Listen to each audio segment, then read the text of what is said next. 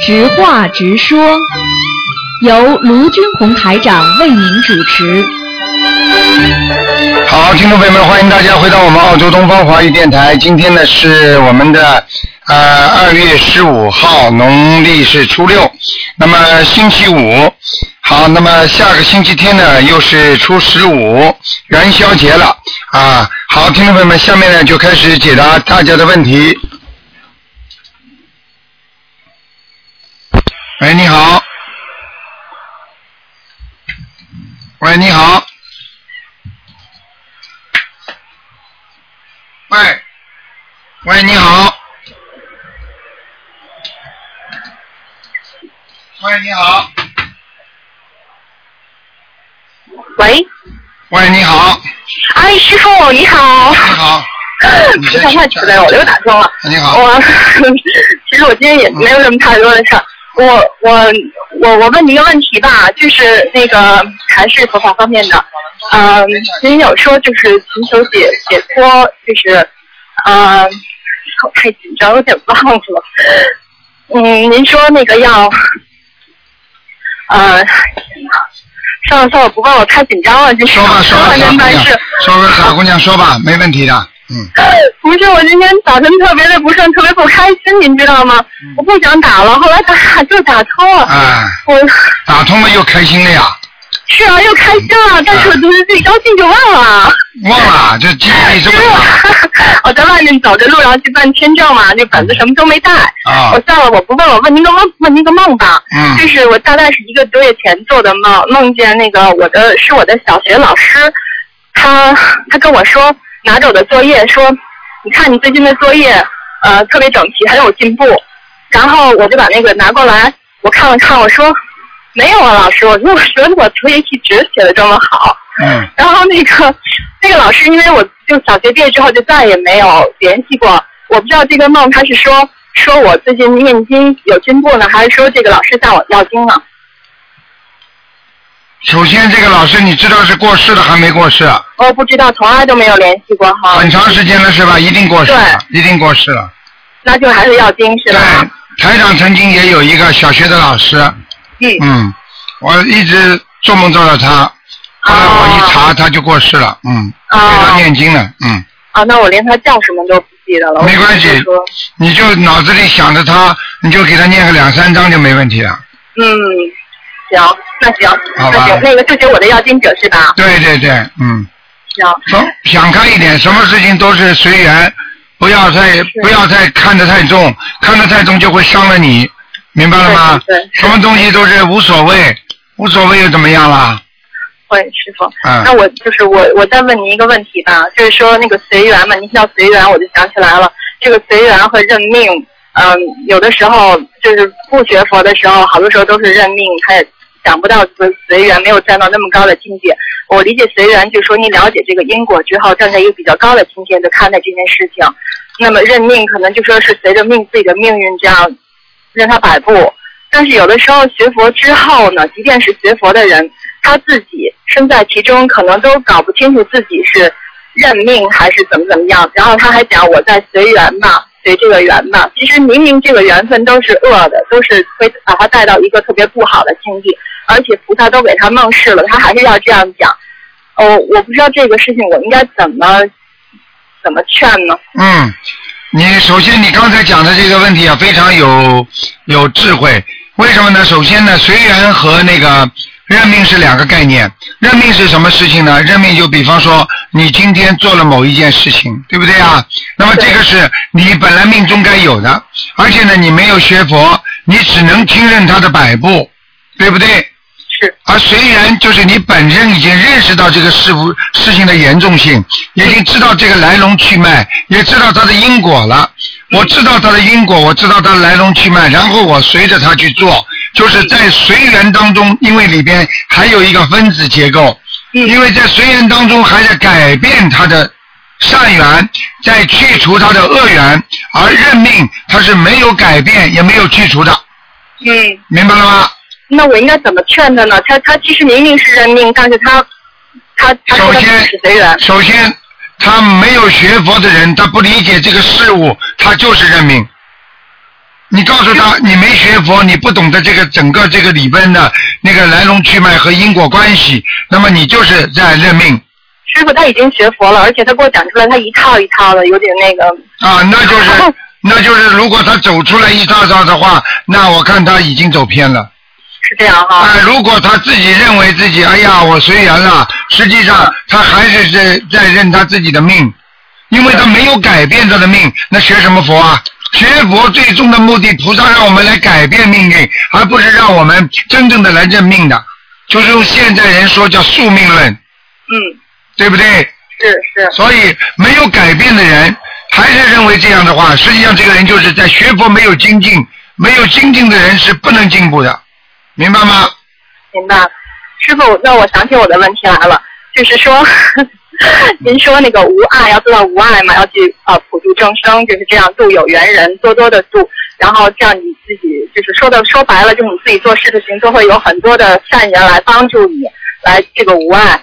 然后您又有提到，就是说要无为，然后就是什么都不想，慢慢的得到解脱解，然后就是有一些粗浅的礼物出来，然后也能够达到无爱。嗯，我我我不知道这应该是算是达到无爱的两两两个途径呢，还是说，呃，我想它应该是交织在一起的。您您您您能给我讲讲吗？无碍就是没有阻碍，嗯对不对？嗯好，那么一个人如果说我做什么事情都没有阻碍，我都能够随心所欲，或者这个心是善心，所以你就能想做什么善事就能做这这个善事。实际上，这个人的境界提高，实际上这个人的福缘广进，嗯，因为他有福气，他才能做很多事情，对不对？对，没错，师傅，啊我觉得做功德都是要有福德的，不是谁想做都能做的。开玩笑了，你比方说你现在很多人说我想做点功德，我想出来布施点时间给人家说说，哎呀，我要上班呢，我上到晚上很晚回家，我还要念经，他就没有福气啊。那为什么有些人人家不上班，人家照样能够念经啊？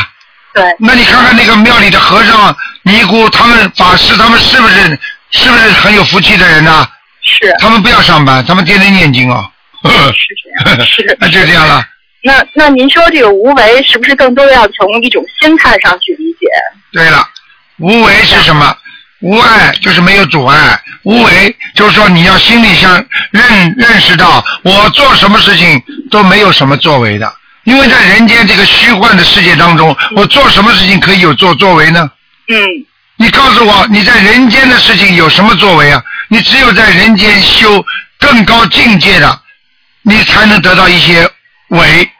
但是这个无为讲的是人间的无为，并不是讲的更高境界的无无为。嗯更高境界的有为，因为你抛开了人生的无为，你才会得到你精神上的有为，嗯。是这样感觉的。嗯，那这个无为其实并不是指说，你不能只说你什么都不做，而是说你做的时候的心态是这样的。对了，你无为的话，因为你没有去，你觉得你没有做什么，实际上你已经有什么了。你觉得我我救人，我又没做什么事情，嗯我无为的。但是实际上你说，菩萨会不会帮你积功德啊？嗯，对不对？那嗯明白了，师傅。那接下来就是我想问您说，就是之后得到一些粗浅的礼物，那么这些礼物呢，它还不是就是只是从道理上去悟道，但还不是说真正的那种开悟。那么真正的开悟，我想是不是应该是要正悟，要在要在生活中得到印证，不管怎么样，通过什么途径，比如说跟您谈话，把我的想法谈出来，得从您这里得到印证，或者说在我的日常生活中得到印证，然后才叫真正的开悟，是这意思吗？实际上开悟的话，嗯实际上开悟的话有很多种，有顿悟，有见悟，嗯明白吗？有的人开悟是渐渐的开悟的，有的人是一下子明白了。嗯啊，那当然能够从自己的师傅、从自己的老师这里得到开悟悟性，那是得到一个很大的解脱。为什么呢？他能够让你开悟的话，说明他已经把他自身自己的能量、悟能，我们叫悟能，把自己悟能能够到了你的身上，嗯，明白了吗？明白。所以很多叫悟空啊、悟能、悟净，听得懂了吗？明白，师傅，这种感觉挺奇妙的，啊什么都都没有发生，但是啊 真的它又发生了。对了，就是这样啊，没发生并不代表不发生，发生了并不代表一定发生是是啊。看你的概概念，看你的感觉，某一件事情发生了，有的人根本不当回事的，说这什么事情啊，嗯根本觉得没发生一样。你比方说一个领导听惯了很多很多大事情了，突然之间你跑过去跟他说：“哎呀，车间车间主任说领导怎么怎么啊、没关系的。”他觉得没发生这个事情，嗯，对不对啊？是的。啊，就这个道理。嗯好了，师傅，那我我不耽误您时间了啊，好好您保重身体，师傅。 ，OK，好，嗯再再见见。嗯。好，那么继续回答听众朋友问题。喂，你好。喂，你好。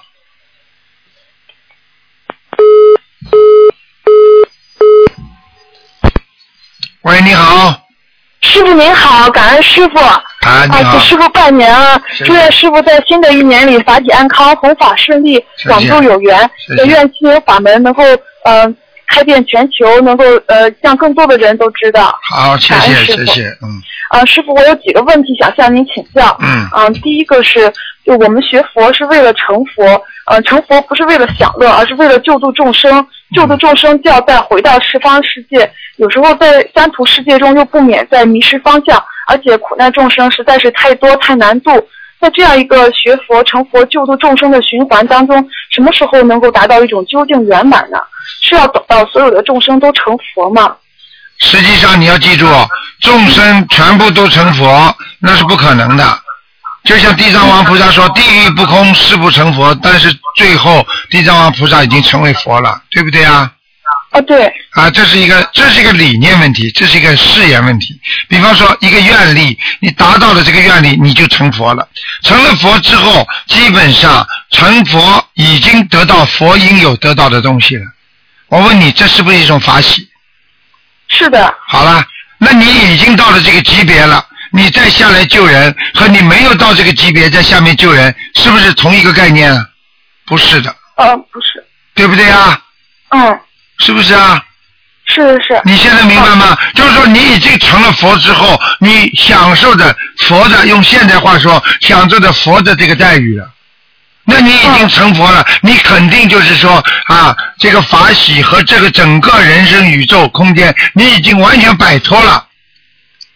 哦，嗯，明白了吗？这个时候你要救人，和很多人还在苦难当中救人，那是两个概念，哦，他这境界是明显的高出去了。不是明显，他已经完全、哦完全佛已经无上正等正觉了，嗯，所以成佛很难呐，成菩萨还是容易啊。明白，师傅。那其实就成佛，他就已经达到一种究竟圆满了。啊他这个循环只是他自己的一个愿力。对啦，这是、哦这只不过是他愿意去做的，实际上他做了佛之后，还有大佛和小佛呢。愿力越大，救度的众生越多，他成为大佛。那大佛受的待遇和小佛受的待遇，我只能用白话来跟你讲，这个嗯实际上不应该这么比喻的，但是你们听不懂，我只能这么讲，听得懂吗？哦，明白，师傅。啊、啊，对，就小菩萨有可能到人间之后，他可能再会迷失方向，啊对但是啊佛和大菩萨是不会的。对了，大菩萨实际上就是佛。呵呵嗯，明白，谢谢师嗯傅。师傅，您刚才提到地藏菩萨的愿力，呃，我想请问师傅，就愿力是很重要的，但是发愿是不是更在于发心呢？就是只要过程上努力，境界达到上圆满，就是结果并不是很重要，因为呃，地藏菩萨就是虽然发愿地狱不空，誓不成佛，但是地狱现在虽然还没有空，但是地藏菩萨已经证得佛果了。嗯，这个道理是这样的，地藏菩萨首先他有，他已经是菩萨，他才发这个愿的。而我们现在很多的人，什么果位都没有，在人间人都做的不像人，做了很多坏事。他说我为了发个大愿，那叫妄语，听得懂吗？听懂了啊？很多人就是说有钱的他在布施，很多人没有钱的，他说我以后有钱了呢，我一定要把我我以后如果我我我我我中六合彩了，我做生意了，我有几十个亿、几百个亿，我全部捐出去。你说这个人是不是在造口？是不是在在妄语啊？是是，你敢发不发这个愿力？很多人跑他去就发的愿力太大嗯，啊！台长经常啊跟一些法师，有些法师就愿力太大生病了。哦，做不到的事情去发这个愿，嗯，我告诉你就是妄语，对不对？啊师傅，嗯，对而且你说在人间都不容许啊，做不到事情你讲话说包给我身上了，你不是吹牛吗？是是是，哦，那发愿一定要就是随缘，并且在自己能力范围之内。对，对，不是随缘。地藏王菩萨那个时嗯候，他真是菩萨，他真的有这么大的愿力，他觉得我真的能做好这个事情，嗯，所以他才能成佛的。对，而啊很多人就是说，哎呀，求求我的孩子能够好啊，菩萨，我这个呃要发什么什么什么愿力，那本身有求，人家地藏王菩萨什么都不求啊哦，是是是，啊，那这你说这两个概念是不是一样啊？嗯，不一样的。哎，对了，嗯，谢谢师傅。啊，还有师傅，您就多次强调要一定要多一些慈悲心。就我们经常在媒体上看到，就是一些负面的新闻，比如说虐待动物或者虐待儿童，还有在路上看见一些撞死的动物，就会升起慈悲心，但是却爱莫能助。就这样，慈悲心也会让人很伤心、很悲观。请问师傅，慈悲心应该如何收放自如，才能让我们更加积极呢？收除慈悲心，不要收放自如，慈悲心永远放在心上，不能收的。哦，收去了，你就不能成为一个正正常的人了，就像一个人一样，一个人能不能有整个把好心收起来啊？不能的，你是一个好人的话，你怎么能够把好心收起来啊？哎，你收起来好心，你就没心，没心之后，你就会有恶意出来。好的东西没有，不就恶的东西就出来了吗？是是，你不说好话的人，是不是就是经常讲坏话了？对。好了，嗯，听不懂啊师傅就说，你明白，那就说慈悲心，就是说是不是就是它会让人很很难过，这个应该怎么办呢？慈悲心让人很难过，难过本来就是慈悲心。嗯，有了慈悲心之后，你才会有发心出来；有了慈悲心之后，你才会有善行出来。哦，听不懂啊？听懂了啊。激化你的慈悲，不是很好吗？对对对，它其实是一个基础，能够让人更加再努力的往上去啊，对进呀、步。嗯，明白师傅。嗯嗯。啊，请问师傅，呃，在种因的同时，是不是除除了产生果报，也产生业和缘呢？完全正确。嗯，嗯，小丫小丫头讲的挺好的，在在种因的同时嗯，会产生种各种各样的因果出来，有善因有善果，有恶因有恶果。实际上，这个因种下去的时候，你不知道的。举个简单例子，你种花，对不对啊？你培土，那你会不会把土里边的一些细小的杂物弄死啊？或者有些蚂蚁会不会被你弄死啊？嗯，会的。啊，好了，但是你最后花开的还是很茂盛的，但是那些蚂蚁死掉了。那么因为为什么？因为你的善果大于恶果，所以恶果就慢慢就被你善果所吞灭了。明白，师傅啊，就我们有时候就讲究果报，它要就是让它果报爆发的时候，其实是因为以前是种了因，同样还要再等缘分的成熟。其实这个缘分成熟也是在种因的同时就已经种对了，对了嗯哦，比方说正常的缘分成熟是三个月，哦，那么因为你培土的时候把很多蚂蚁弄死了，你就三个半月。那这个半个月的里边，实际上已经让你受报了，因为能够让你很多的善因没有及时的激发出来。那举举个简单例子，人家算命说他啊，你三十六岁会发财的，他三十六岁没发财，三十七岁没发财，等到他三十八岁的时候，他发财了，为什么？因为他在本来应有得到的一些福果当中，他已经种下了不好的因了，所以这些哦这些恶的果已经受到他善因的一些损害了，所以他就不会按照准时给他发出来，听得懂吗？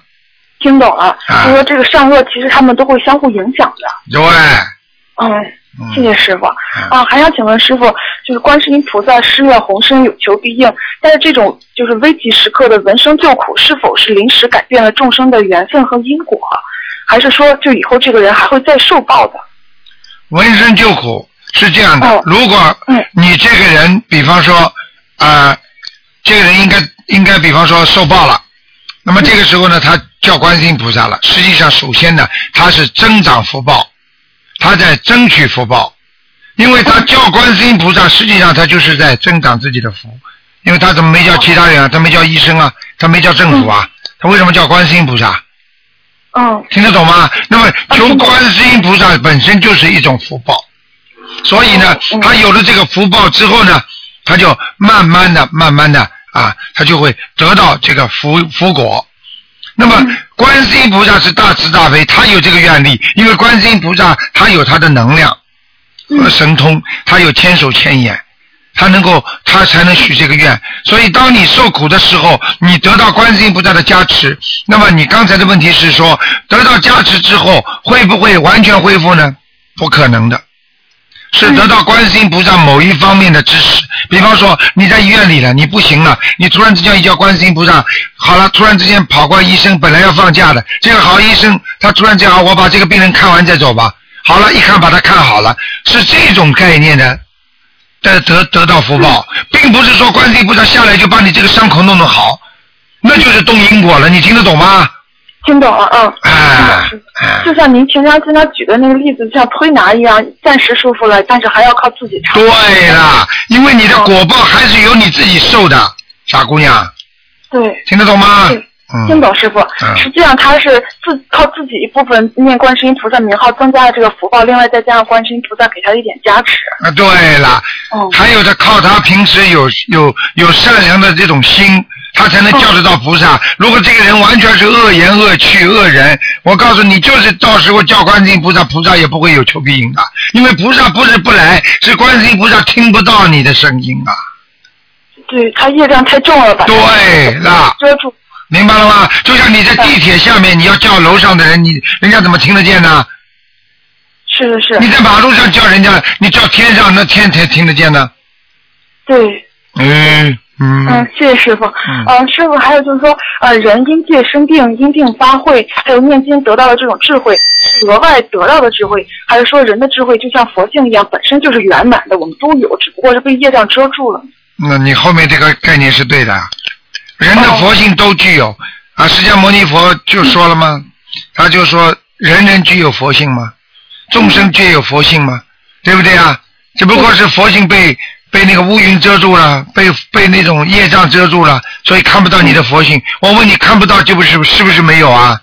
不是的，好啦，你看不到就没有了，你看不到太阳，太阳没有啊？啊，明白师傅。那就说我们这个智慧其实是每个人都有的。对然后我我们念经得到的智慧是挖掘自己的智慧，并不是说佛菩萨给我们的智慧，是吗？对了，就是菩萨在启发你本身应有的智慧，嗯，明白了吗？明白了。啊，明 白哦谢谢师傅。还想请问师傅，就是人痛苦的根源是因为我们的欲望太多，所以要想减少痛苦，就要减少欲望。但是就是减少欲望、节制欲望本身就会带来新的痛苦，就是这两个观点应该怎么样去圆融呢？很简单，因为你节制的是人间的欲望，所以会给你带来人间的痛苦。但是你节制欲望之后，你得到的是天上的快乐，境界的快乐。嗯，听得懂吗？台长啊给你，听懂嗯台长给你举个简单例子，你去看病，对不对啊？那么你去看病，你这里肠胃痛了，医生呢给你给你打针，打针的时候你是不是本来已经很痛了，再给你增加针头的痛苦，嗯，你是不是很痛啊？呃是是，啊，痛完了之后呢，不痛了，嗯，哦，明白，明白了吗？明白了，嗯，就是两个层次 上的问题，嗯，谢谢师傅。嗯还有想问师傅，就是您常说我们要有一个好的心态去面对生活，当我们用一颗知足的心去生活的时候，有时候就觉得人生其实也挺美好的，这样会不会不利于出离心的培养呢？很简单，人生本来应该用乐观的态度去积极的去看待，因为人生不管怎么说，它也是属于三善道的。嗯虽然人生很苦，但是你用积极乐观的这个现实观点去看人生的话，你会觉得人生给了我一个非常好的一个境界，让我能够修上去。因为有了这么一个，就是人生，你就可以把它作为一个大学校，就是一个大学校舍。因为有了这个大学，才能让我人生得到今后得到更美好。明白了。但是在大学的时候你会比较痛苦，读书很辛苦啊，晚上不睡觉，考试很那个，该谈恋爱不能谈恋爱，该玩的不能玩，人家出去玩，你只只能在学校里好好读书，是不是有时候觉得也很辛苦啊？但是等你拿到大学文凭，人家人家工资只有几千块钱、两千块、一千块，你可以拿到上万块的时候，你是不是得到了福报？对对对，明白了吗？明白师傅，嗯也就是说我们这个认为生活很美好，这个美好其实要把把它想成这个苦中的这种好，而不是说就是那种享福的那种好。对了，对了，对了，对了，哎，就是这样。等到等到真正的有这个福报的时候，这个福是大福，用人间讲叫大福，实际上他就是脱离了境界之后，他没有痛苦了，那不就是大福气吗？你说谁有有痛苦，不就是有苦难了吗？没有痛没有烦恼的话，不是没有苦难了吗？对，啊，是师傅，嗯、师傅，那就说呃，烦恼即菩提，就说我们要就是如果以后没有烦恼了，是不是就没有智慧了呢？没有烦恼，说明这个人福，这个菩，这个智慧已经到底，这已经已经有无限智慧了。有无限智慧的人，他没有烦恼，不是说利用 利用烦恼来增加菩提的，是因为有烦恼在人间那是自然的，而我们随着烦恼的增长增长，我们可以用无限的菩提来制服它，我们让我们得到更高的境界。当我们得到更高的境界，到了这个这个这个无上菩提了，那个时候我们根本不会有烦恼了。那你说是不是有智慧啊？是的，是的，是的好了嗯，一听嘛就懂了。嗯，明白，谢谢师傅。啊，就就像你读大学一样的，你小学的功课你会做，中学的、高中的你都会做了，你最后得到，你就是因为做了这么多的难题之后，你才会得到大学的这些解决问题的方法。等到你真正得到了所有的大学的科目都能解决的这个方法之后，那你说你是不是得到了已经拥有了小学、中学、高中的这些这些解决问题的方法啊？对，好了，嗯，明白，谢谢师傅。嗯。啊，请问师傅，您有时候说一个人的气场不错，但是看图腾又看到他的业障很重，或者是有灵性，请问气场和能量还有业障是有什么样的关系呢？那很简单了，气场是气场，气场是你当时你所在的环境都会给你造成影响的气场。就算你修得很好，比方说你修得很好，你是一块一个一面镜子，对不对啊？对，那么镜子很亮，那么气场是什么呢？突然之间一阵一阵那个气汗水，就是人家说，比方说突然之间把盖子一开，很热的地方来了，是不是你镜子上面就有一层气汗水了？哦，对对对那，看不见镜子了，嗯，那这个气场不就是影响你的本性了吗？对，但是过一段时间，它马上温度一恒温，它是不是这个气汗水就没了，嗯嗯蒸汽就没了，蒸汽没了，你镜子不还看得见吗？嗯，听得懂了吗师傅，嗯，听懂了哎，听懂了，气场是临时的。哎，我我只要给你举个例子，你马上就知道了哦，，嗯。对，对，嗯谢谢 哎师傅，太你呀、太激动了你呀、你是个聪明的孩子。我可以告诉你，你找到这么个师傅啊，找到这么个台长啊，我跟你说，你可以解决很多人生的难题的。是的，师傅，啊是的，师傅，啊真的非常非常感恩您。啊这这几个月几几乎就天天晚上都能梦见您的法身，师 傅，太感恩您了。我觉得真的是只有好好度人学佛，才能对得起师傅。啊，要好好努力啊啊！嗯，哦，明白，啊谢谢师傅。啊，师傅，还有最后一个问题，就是学佛人通过修心念经增加的能量，是来自于佛菩萨，还是来自于我们自身产生的呢？学佛修心产生的能量是问是菩萨给的还是自身的？这个问题哦你、对你应该自己好好想一想就明白了。嗯，我给你，我现在叫你回答，你讲给我听。哦，我我我个人感觉是我们念经能够产生一部分能量，另外也有佛菩萨能量的加持，是嗯好啦就是好啦，对哦吧？还听不懂啊？一个人能够接受到菩萨的能量，他一定自身有能量，对不对啊？嗯如哦果对他对接受不到菩萨能量，他说明自身没有能量。自身没能量的人，怎么可能接受到菩萨的能量呢？是是是，对不对？比方说你就是一个你就是一个口袋，你能装东西的话，你没有这口袋，你装什么东西啊？你怎么装得进去啊？对，对不对？所以对对对学佛得到菩萨的能量加持，一方面来自于菩萨能量，还有一方面来自于自身的能量，它才能合二为一啊！是是是，啊，对对，所以就说如果学学佛学偏差了，他就会就外界的负能量，其实就把自己的正能量给抵掉了。对，完全正确，明白吗？明白了啊。啊，好啊哦谢谢，师傅的慈悲开示，啊呃，再次祝师傅新春快乐，法喜充满，好法喜安康。好谢谢你感师傅傻姑，非娘常想念您，师傅。嗯，好好努力啊。师好傅师也傅是的，师傅也是真的很很挂记你们，不舍得你们，好好的学，对得起师傅，对得起菩萨，真的，否则人生啊，真的白来一次了，明白吗？你能够想的明白这么深，你以后要多给人家去演讲，真的，明白了我吗呃一？定会帮助师傅好好度人弘法的，对了，对了，对一了定，对得起师傅啊。对了，对了，好，那就谢谢这样师傅啊，，谢谢师傅，感恩师傅啊，，再师傅再见，再见，嗯。再见。